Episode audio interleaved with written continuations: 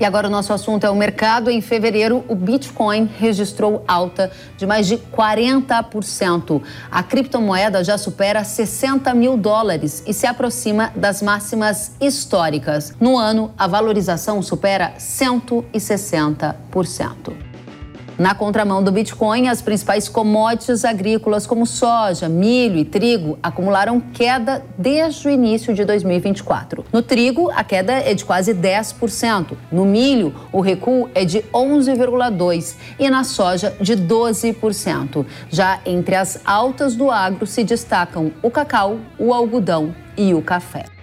A gente agora vai analisar o cenário de investimentos no agro e oportunidades diante dessa queda das commodities e de ganhos como das criptomoedas. Ale Delara, diretor da Paine Agronegócios, está conosco para trazer as análises. Ale, seja muito bem-vindo. Olá, muito obrigado, Keren. Prazer estar contigo aqui. Da mesma forma. Ale, a gente estava destacando aqui a alta do Bitcoin, que registrou ganhos de mais de 40% só no mês de fevereiro. Algum investimento agro tem um retorno semelhante?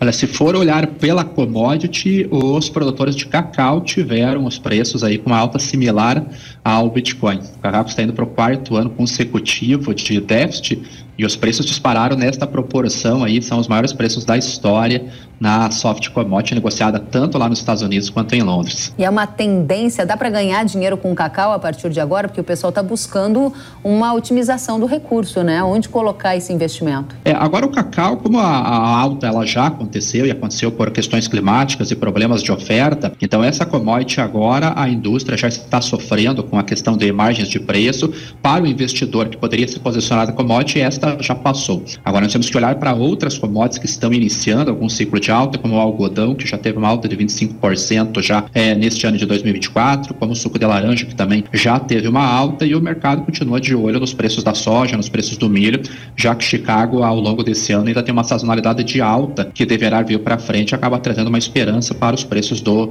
das duas principais commodities aqui do Brasil. Muito bem, o pessoal do agro que produz grãos quer um retorno parecido com o do Bitcoin, né, que está subindo para caramba essa criptomoeda. Só que quando a gente olha no detalhe, a gente vê que a soja, o milho, o trigo, o farelo de soja, por exemplo, caíram no acumulado deste ano de 2024. Inclusive, a gente tem uma reportagem do jornal Financial Times que cita, Alê, que os fundos de investimento e especuladores possuem o maior número de contratos futuros com uma posição vendida, isso em quase 20 anos, somando culturas como soja, milho e trigo. Isso quer dizer, na prática, que eles estão comprando a possibilidade do preço cair ainda mais. Diferente do que você disse que pode vir uma alta, explica para gente o que está acontecendo. É, os fundos eles vieram como investidores, o propósito deles é ganhar dinheiro com os movimentos de mercado, independente se para alta ou para baixa. Como os fundamentos eles já mostravam uma possibilidade de queda dos preços, os fundos eles foram vendendo principalmente as agrícolas de base, as commodities agrícolas de base, que são a soja,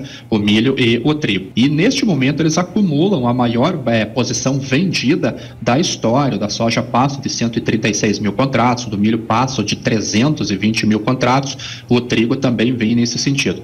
Do outro lado, os dois principais agentes que deram a liquidez para esses fundos conseguirem se posicionar de maneira vendida foram os producers e os swap dealers, que são outros dois agentes que acumulam até mais contratos que os próprios investidores.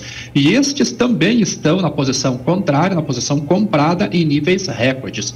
Então, nós temos os três principais agentes em posições contrárias àquilo que eles deveriam estar neste momento. E como o balanço da commodity ela foi se mostrando favorável para o lado da oferta, apesar da quebra enorme que o Brasil vai ter na soja, a redução grande que vai ter na área de milho, a produção da Argentina acabou vindo muito maior do que foi na última temporada deles. Isso acabou derrubando os preços do farelo de soja no mercado internacional, deixando quase todos os países com margens negativas, e isso acabou retraindo a demanda.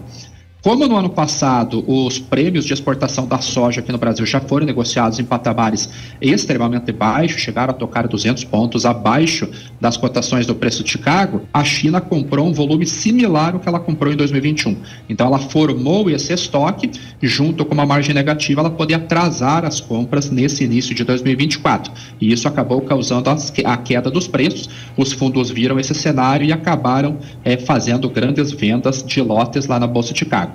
Agora nós temos uma mudança de cenário a partir de agora que seria uma sazonalidade de alta para as commodities agrícolas que começa no finalzinho do primeiro trimestre no Brasil e ele atinge o pico no início de julho.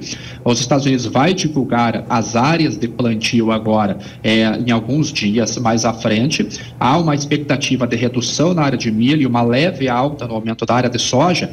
Então, aliado a isso, junto a uma sazonalidade da entre-safra norte-americana, e o retorno da China para cobertura de uhum. compras para o início do segundo trimestre, isso pode fazer com que os prêmios de exportação dessas commodities subam nos portos brasileiros e a sazonalidade de alta pode fazer com que o derivativo na Bolsa de Chicago acabe subindo. Então, esta queda que nós já tivemos já foi absorvida para o mercado e a expectativa é que os preços voltem a subir agora no, no finalzinho do primeiro trimestre. Você está falando de preço da commodity negociada na Bolsa de Chicago. Como a gente converte isso para a realidade de centenas de milhares de agricultores que nos assistem nesse momento, que estão colhendo a soja, estão se programando para o plantio do milho em algumas regiões, como o centro-sul do Brasil, e querem otimizar os ganhos, porque na prática o custo de produção foi alto, o preço da commodity recentemente em reais por saca caiu, e eles estão ouvindo você dizer que vem uma alta por aí em Chicago. Como converter isso em oportunidade de ganho? ganho real em real por saca. Isso. A alta ela vem, pode vir na Bolsa de Chicago, mas eu acredito que a alta mais expressiva que nós vamos sentir é são nos prêmios de exportação aqui no Brasil, com a demanda chinesa voltando a comprar aqui no país. Aqueles produtores que fizeram a, ou fizeram a gestão de risco lá, se protegendo contra riscos de queda de preços, ou já assumiram um volume de vendas, um comprometimento de vendas, que já saldaram seus custos, ou seja, eles estão no mínimo no zero a zero agora, esses produtores estão com uma condição financeira mais confortável, porque provavelmente os pagamentos que devem acontecer no final do mês de março já estão com as vendas comprometidas. Então, este teria uma possibilidade de aguardar mais alguns dias, esperando a melhora desses preços que deve acontecer após o vencimento destes parcelamentos de final de março. Agora, aqueles produtores que estão com pouco volume comprometido, que ainda têm é, a necessidade de venda para saldar os próximos vencimentos, esses não têm muita escolha. Esses quanto menos eles venderem, quanto mais tempo eles esperarem para vender, mais expostos ao risco ele vai ter. Então, tradicionalmente, o primeiro semestre do ano, ele é de pressão de preços, uhum. por isso que nós temos que pensar em comercialização alguns meses antes, normalmente entre novembro e dezembro, para nesse período agora nós podermos ter o privilégio de estar com as contas é, pagas e aguardar a melhora do preços no início da própria sazonalidade das commodities. Ale, a gente começou essa nossa conversa destacando destacando a alta de mais de 40% para a criptomoeda Bitcoin. Depois a gente destacou o perfil, né, a condição de algumas commodities agrícolas. E a pergunta que está na tela e a gente gostaria que você respondesse para a nossa audiência é quais são os melhores investimentos em 2024 diante desse conjunto de elementos que a gente está aqui analisando? É, esse vai ser um ano que vai ser, na verdade, de a readequação dos nossos custos, dos nossos fluxos de caixa. É, um investimento que eu considero até como produtor rural seria olhar muito bem os preços dos fertilizantes, que nós vimos ali desde 2021 preços muito altos, 2022 22, a guerra da Ucrânia acabou trazendo mais uma nova alta de preços. Em 2023 inicia um ciclo de baixa e agora nós estamos no momento de baixa. Então, uma gestão de risco bem alinhada agora nesse momento, aproveitando uma baixa dos preços de fertilizantes, eles podem se tornar um investimento nesse momento, já que o uso desse fertilizante ele vai acontecer no final de 2024 para ser usado, na verdade, contra o custo lá em 2025. Então,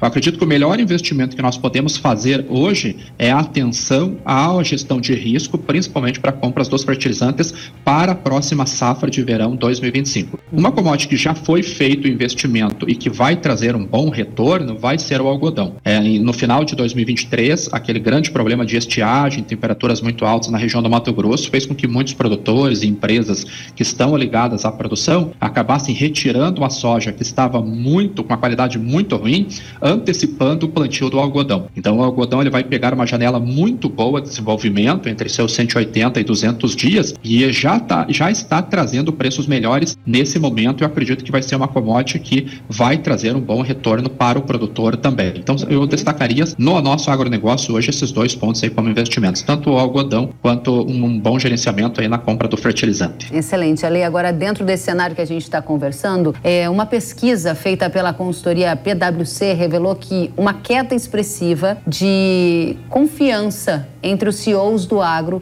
em relação à geração de receita das empresas. Dá uma olhadinha com a gente. No ano passado, 78% dos líderes de empresas do agro estavam com a confiança mais alta. E agora essa, esse percentual caiu, né? Está ao redor de 35%. E eles estão menos confiantes com a geração de receita nos 12 próximos meses. E aí a pergunta para você: você está observando isso no agro brasileiro, há hoje uma perda de confiança não só entre os CEOs de empresa, mas também entre produtores e revendas. Como é que está o sentimento e por que a sua percepção? É, a perda de confiança ela é generalizada. Ela é devido tanto a uma, uma frustração devido a uma quebra de produção muito grande aqui no Brasil, deve ser a segunda maior quebra de produção na história do Brasil, uhum. perdendo só para aquele ano de 2022, e um cenário de quebra de produção e redução de preços.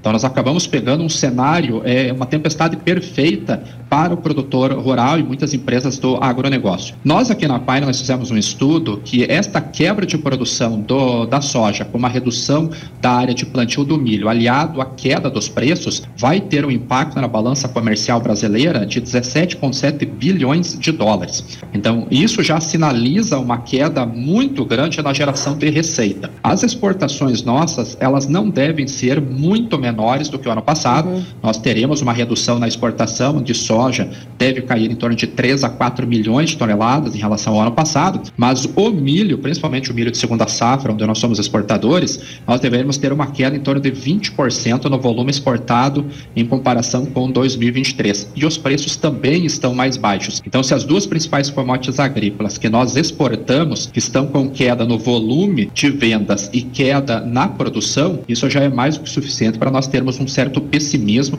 ou pelo menos uma perda de confiança com relação à geração de receita. Além disso, o café também é uma expectativa de preços menores do que foi no último ano. Eu acredito que todas as commodities, o açúcar tem um cenário de preços positivo, o algodão, um cenário de preços positivos, e neste momento também o suco de laranja está com preços positivos, uhum. mas devido a quebras de produção também, então um acaba compensando o outro, e é um, um cenário de 2024 realmente de bastante pessimismo, perda de confiança e a gestão de risco vai ter que ser muito importante agora para tentar recuperar isso no próximo ano de 2025. Ale Delara, muito obrigada pela conversa, muito obrigada pelos dados. Volte sempre. Ale Delara, que é diretor da Paine Agronegócios, uma satisfação tê-lo conosco. Muito obrigado, Ken. Até mais. Até a próxima.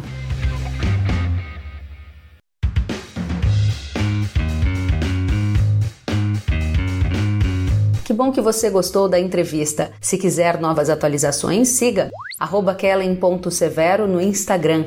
Aproveite também para deixar o seu comentário neste episódio e avaliar o Kellen Severo Podcast na sua plataforma de áudio. Até a próxima!